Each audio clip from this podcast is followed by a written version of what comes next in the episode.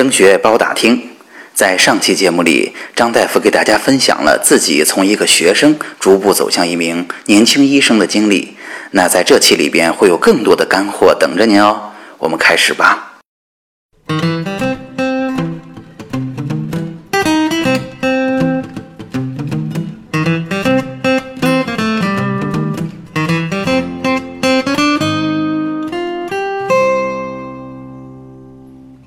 现在其实同学们去学医，很多都是奔着像临床啊、像口腔啊，而且发现其实能选的学校不是很多，是吧？像咱山东可能就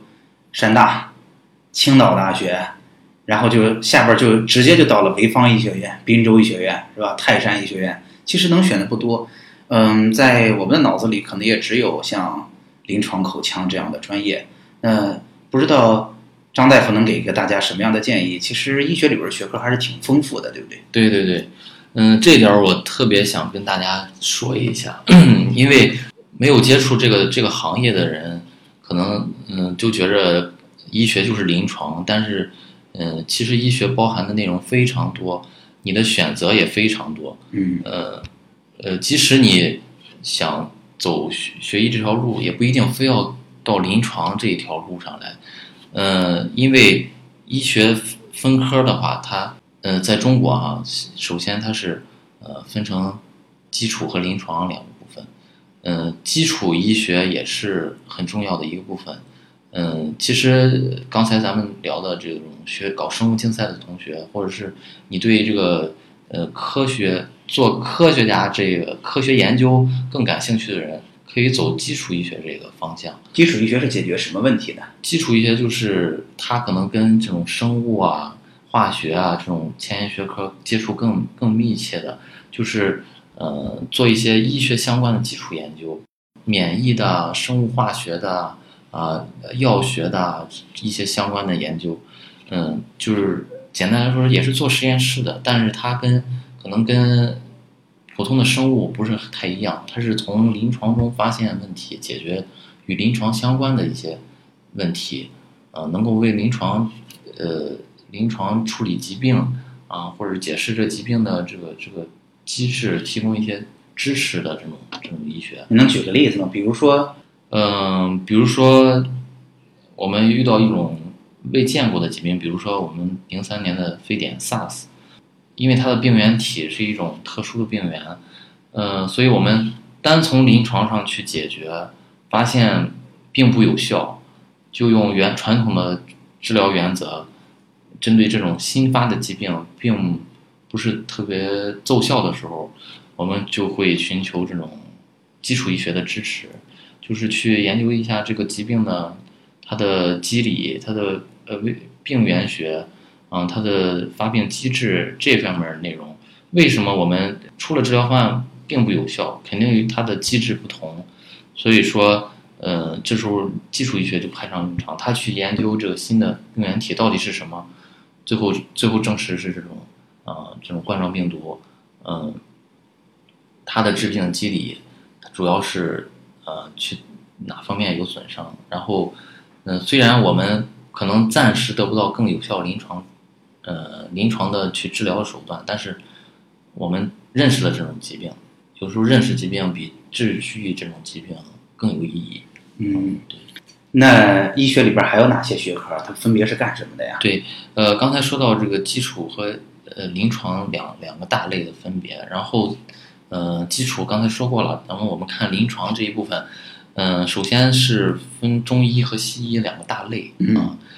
中医也是在中国的话也是很重要的一块儿啊。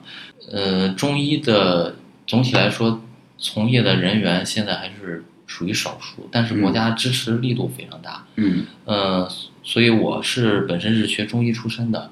呃，我的这个大学的同学最后，呃，基本上就业的方向还是还是可以的，就是相较其他普通其他那个高校来说，普通高校。其他的专业就业的形式还是相对好一些的。嗯嗯，俗话说就是物以稀为贵。嗯，你学的这个专业的人少，反而可能你的就业的方向更好一些。嗯，这是中医。嗯，然后我们看西医大类下面还有分很多部分。呃，分什么呢？就是预防、啊、临床、康复，再加上比较特殊的一个口腔。我们分别去看的话，预防医学其实它跟基础医学有一点沾边儿。嗯、透露一下，就是咱们嗯、山东这个其实整体山东医学界的水平哈、就是医疗行业这个在全国的这个地位来说，并不是走在前列的。很多的北京、上海这种不用说了，包括很多南方的很多省份，呃，医疗水平要比山东都高。虽然山东也是一个沿海的开放省，但是医学发展、医学水平并没有走到那么高度。嗯，但是在这个预防医学这个专业，呃，我们山大的这个预防医学专业，在全国还是非常有名的。可能你去看一些填报志愿的指导，也会有这方面的介绍。嗯，我了解的，就是说他的流行病学这个这个专业，呃，导师还是非常非常厉害的。就是说他在全国的这个这个这个领域里面，可以说是走在前列的。嗯、这是给大家说一个题外话啊。嗯，这个预防医学它的，呃，它的主要主要研究的内容就是包括我刚才说的流行病学，就是说这个疾病，发病率啊，它的呃地域分布啊，搞这些这些研究的，啊，再就是说，自从这个非典之后，我们国家非常重视的就是疾病的预防防控这部这部分。大家可以看到，从呃零三年之后，嗯、我们各地的有一个部门非常的迅速的都都建立起来了，就是疾病预防控制中心，呃，各个级的连区级都有，嗯、所以说政府在这个公共卫生，就是就是这种疾病的，特别是流行病的这种预防控制方面是非常重视的，所以说预防医学的人才也是在这些年非常急缺的、急需的一个人才。嗯，所以说预防医学其实也是一个比较好的一个出口。嗯，再就我们看刚才说的，刚才提到临床，临床下面也分很多类，临床有各个的专业，内科、外科，俗话说的就是传统的内外妇儿，呃，几大科啊，呃，但是在这里面也有也有区分的啊。如果你是我觉得这种比较外向的男孩子，可能更适合去干外科啊，毕竟是一个这个一个是需要体力，再一个呃需要你这个性格比较开朗的一个专业。内科可能就是你去观察干内科的人也是这样，就是可能稍微内敛一些。当然，妇科、儿科都是有更具体的要求了。儿科你更需要一个耐心。对，像我在儿童医院就是深有体会。如果你你为你沟通的不光是患者，而是患者的家属，而且是一个对患者的一分一毫的风吹草动都十分关心的一个人，所以说你儿科你一个沟通的能力，再一个就是你的耐心都要非常的好，不然你真的做不了。嗯、妇科、产科的话就更偏门一些了，可以说，嗯，更适合女性做，可以说，嗯，然后，呃，当然在临床里边，除了这些大科，我们说这些传统的是大科，还有一些小科，嗯也非常的怎么说呢？其实你了解之后也非常好，比如说像眼科，有一句话叫什么“金眼科银外科”，就是说眼科，嗯，在我们医学上看来，它是非常好的一个专业。为什么呢？因为它首先它不这么脏，不这么累，它是一个比较精致的、干净的。对对啊，嗯，感觉有点高大上，修理的是人的心灵的窗户。嗯，但是很多人由于不了解，可能干的人并不是特别多。嗯嗯，但是我们很清楚，就是说眼科，一个是它的嗯劳动强度好像并不是那么大，再一个就是它的收入相对来说还算是比较比较高啊。嗯，再一个像一些别的小科，像呃这个耳鼻喉科，耳鼻喉专业的这个劳动强度其实也也不是特别，但是比眼科要要要累一些。嗯，它的风险相对要小，你工作风险承担的风险要小，但是收入也是比较可以。可观的。嗯，另外还有嗯一些其他的更专、更细分的亚专业，我就不具体的去说了。嗯，但是可以告诉你，就是就是，即使你选择了临床这条相对困难一些的路，也是有一些相对要好一点儿，并不用那么那么艰辛的路，嗯，需要可以可以去走的。嗯，这说完临床之后，那我想问一下哈、临床分了这么多专业，这些专业在本科就分开了吗？还是要到医院里才去分？嗯，内外妇儿有一些医学院校啊是在本科是就分开的，但是现在绝大多数的倾向就是，呃，先全科培养。嗯。呃，如果你你读研究生的时候，可以在细分专业，根据你的导师去确定你的具体的呃研究的方向，然后进而确定你的呃工作的方向。啊，所以其实，在本科的时候，我只要学临床就好了对对对。啊。嗯，再就是康复专业，嗯，这个专业大家对它的了解可能就更少，但是我本身是干这个专业的，嗯，所以给大家稍微稍微介绍一下，为什么它高度提到这么高，它与临床与预防医学是并列呢？它是大家可以看到这个划分的啊，它就是按照这个疾病的过程，就是首先你要去防病，然后去治病，治完之后还要去康复。这才能恢复完全恢复健康。嗯、所以说康复医学这个专业是一个新兴的专业，即使在呃我们国家可能发展的过程也就这么二十年、二三十年、十年的样子，但是这个专业也存在机遇，为什么呢？就是在汶川地震啊，四川这种汶川雅安的地震之后，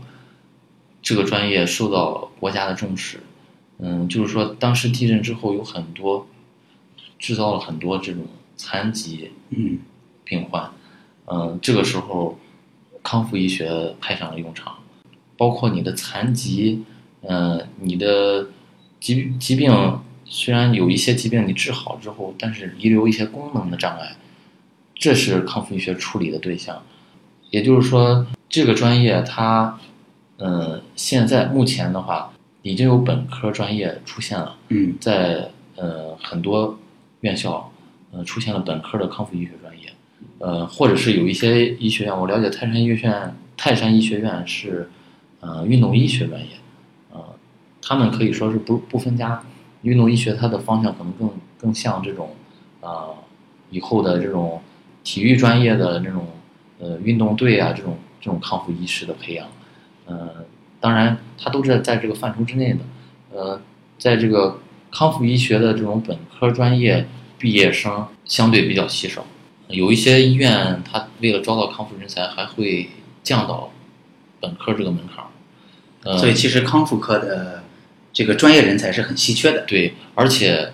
呃，研究生数量相对临床医学是是少之又少，所以说基本上如果你嗯读康复研究生的话，你的工作方向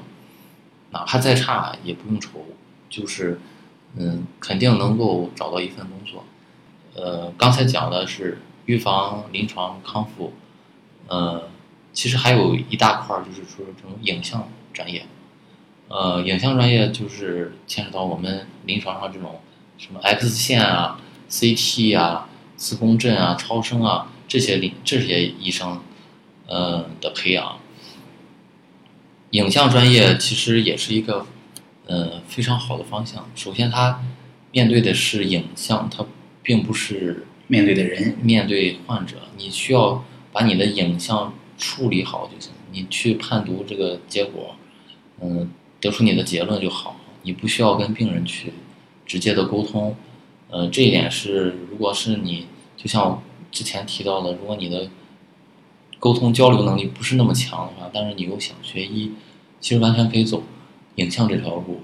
嗯、而且影像，嗯，它有一点什么好处，就是说。也需要你去思、去思考、去诊断、去鉴别，也是一个思维的过程。就是说，你得出结论，你需要，呃，一个是有需要你的基础的知识，再又需要你的经验，然后去做一个综合的判断，嗯、最后才得出一个结论。整个这个工作的过程，这个流程跟你从事临床医学其实很类很相似的，你可能得到的成就感也是很相似的。但是它的好处就是你不用去接触人，嗯呃，影像专业具体来说就是嗯刚才我说的那提到的那些，但是它有一有一个弊端，就是说可能会有有这种辐射射线啊，特别是 X 线、CT，嗯这种检查肯定是要吃射线的，嗯，所以说影像科医生会都会有这种这种每年固定的假。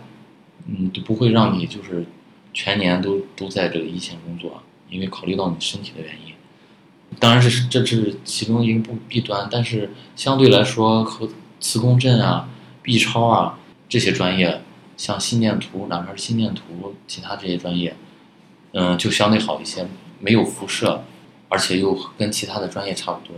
嗯，特别是我要提一点，就是这种。超声的医生，如果你在专业上如果做的非常好的话，嗯，是非常吃香的，因为很多超声的，如果你你的经验多的话，你的判断会完全不一样的。最后一个就是口腔口腔专业，我很我感到很神奇哈，为什么医生叫 doctor，口腔科的医生叫 dentist，完全不是一类人。啊所以说，嗯，口腔跟跟整个医学还是差别非常大的一个专业。我们学临床的人感觉学学口腔的人怎么说更像一个工匠？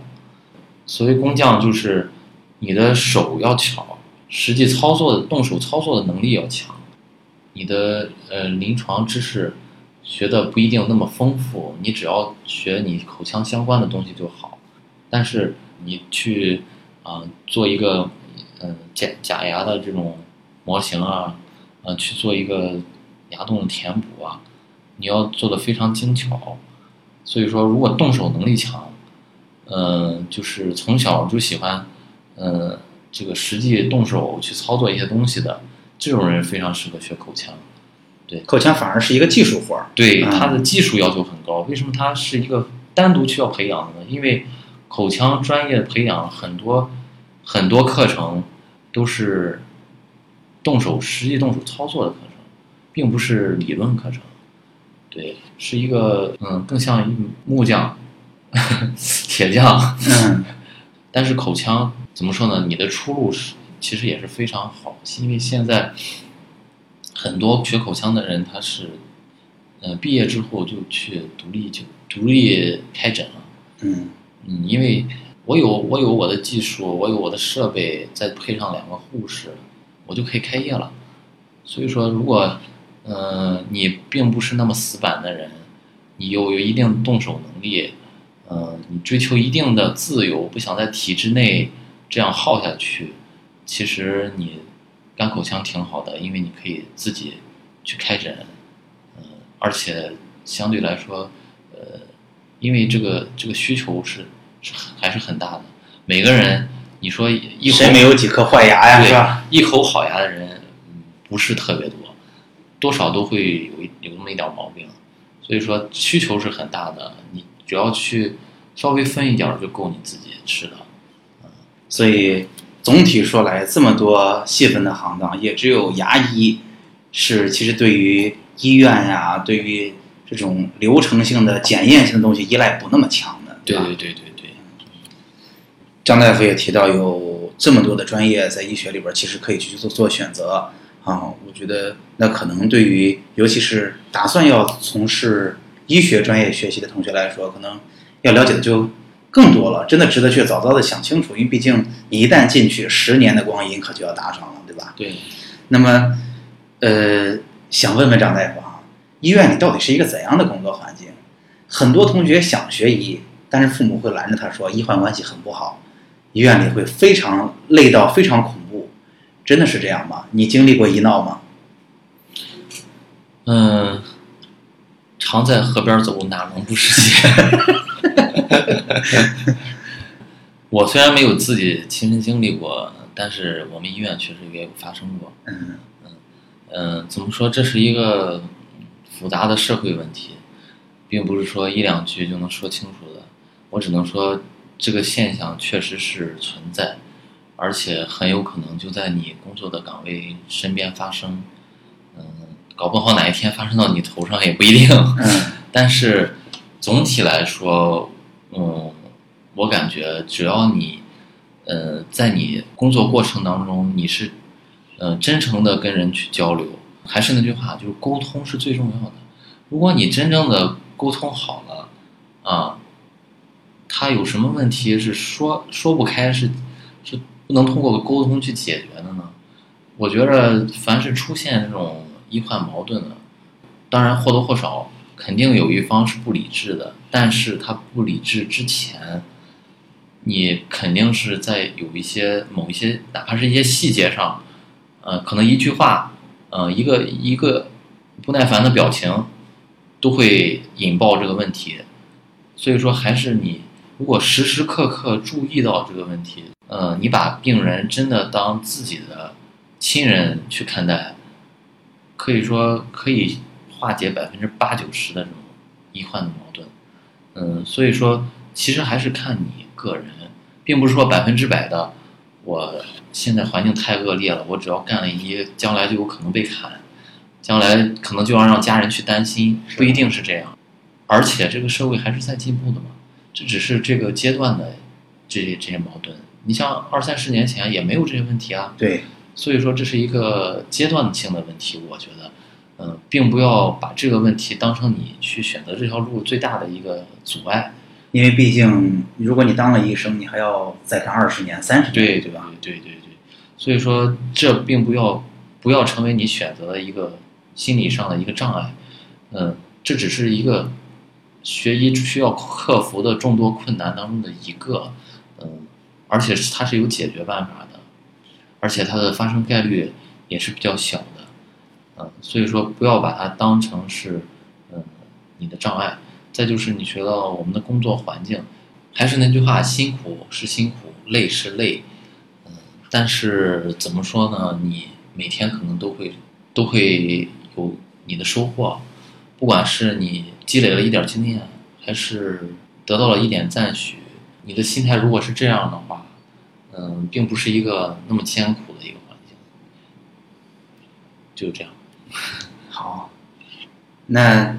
做到现在，呃，华为已经工作五年时间了。那你对自己的工作有一个怎么样的规划呢？嗯，首先是从事了这个这个细分的，我刚才说的这个更更细分的这个康复专业之后，呃，感觉自己对这个专业还是充满了热情的，起码到现在为止是充满热情的，所以说还是决心从这条路上一直走下去。当然，我自己嗯也有一定的规划，我也是嗯之前去考取了这个在职的博士的学位，现在正在攻读，所以说首先是要去想办法把这个博士去毕业，读博士深似海。呃，我也要发文章，也要也要应付这些事儿，嗯、当然在这现有的评价体系之下，我也得让这个评价体系对我有一个认可，我我努力去工作，努力去嗯、付出，嗯、我肯定还是要在争取在这个职称晋升上，还是要去更更进一步，嗯、再就是我希望就是自己能够更充实一下自己，就是工作之后你才知道自己嗯不知道的东西有多么多，你需要去学的东西有多么多，呃，所以说还真的是去想去外面看看，嗯、就医生是有进修的制度的，对吧？对对，对医医生的，嗯、这种继续教育是是你工作的，其实是一部分。嗯，所有的医生都，首先是硬性规定的，你每年都要修够多少个继续继续教育的学分。再就是你的晋升，可能是如果你如果有外出进修的经历，也会有相应的加分儿。嗯，所以说，我希望就是在未来的三年之内吧，因为已经工作了五年了，三年之内想去外面，呃，其他的更高级的医院去看一看，去进修一下。如当然，如果有可能，也希望去国外看一看，因为毕竟最先进的医学还是在国外发达国家。嗯好嘞，看得出其实对自己也是很有要求哈。今天零零碎碎聊到了现在，呃，聊的话题也非常的多啊，聊的有点辛苦了。那我想知道最后一个问题吧。那张大夫，大家也能听出来，张大夫是一个比较务实的、比较踏实的人。那我也不知道这样的特质，或者你觉得自己什么样的特质，对你的从医的这份工作帮助会很大呢？嗯，我觉得对我个人而言，哈，嗯嗯，从一开始接触医学这个专业，那那份迷茫，那份无助，感觉嗯看不到头那个，到现在真正走到走上这条路，而且在一步一个脚印的去走，嗯，我觉得首先最大的就是你要有有一个耐性，再一个就是呃。你的脑容量也要够用，因为毕竟你要装很多的知识进去。嗯嗯嗯，然后第三点就是一个怎么说与人，嗯，愿意与人交朋友、与人沟通的这样一个一个特点吧。所以说，嗯，也是帮助了我很多。嗯，因为嗯，一个是你在这条路上遇到了困难会很多，你怎么？你怎么走过来？你肯定要去得到其他之前走过这条路的人的帮助。所以说，你呃跟你的师兄师师兄师姐、你的老师，嗯，一个良好的沟通会对你有很大的帮助。你可能会少走很多的弯路。嗯，再一个就是工作之后与你工作对象的这种沟通。嗯，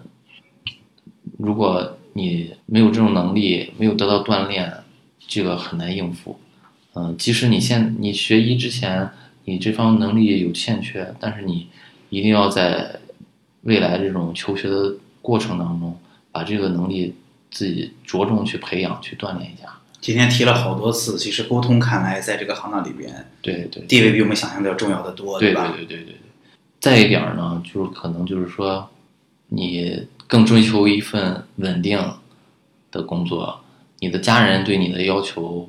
嗯，是你需要稳定、稳定再稳定。可能你学医也是一个很好的出路啊。听起来可能是有一点不是那么主动的选择，但是这个行当基本上不会失业的，对吧？好，那聊到最后了，我们也知道张大夫刚刚有了自己的宝宝，想问个问题啊。那么作为一个医生。那么找女朋友容易吗？这想是很多人都关心的话题。嗯，怎么说呢？可能我们还有一定的优势，比起工科的同学来强多了，对吧？你想想啊，理工科的呃同学上上大学之后，一看，我的天啊，班里都见不着个女生。是，嗯，对男生来说，我觉得是是。从找对象这个方面来说，也是有点好处的，因为医学院的比例男女比例永远是女女生多于男生，再加上医学院还有护理学院这个特殊的群体，嗯，这是我们很多人梦寐以求的小护士，未来的小护士，如果你能在学校抓住，那你就赚到了。所以其实当大夫找对象还是不难的，对，应该不难。嗯，所以对这个问题有担心的各位同学也好，父母也好，你可以放心了，是吧？对。如果想走上学医这条路啊，找个对象还是很轻松的。好嘞，今天洋洋洒洒聊了很久，我们也得到了很多很有用的信息。那就是这个风格，说结束就结束。今天我们就聊到这儿了。好，各位同学们，我们下期再见。再见。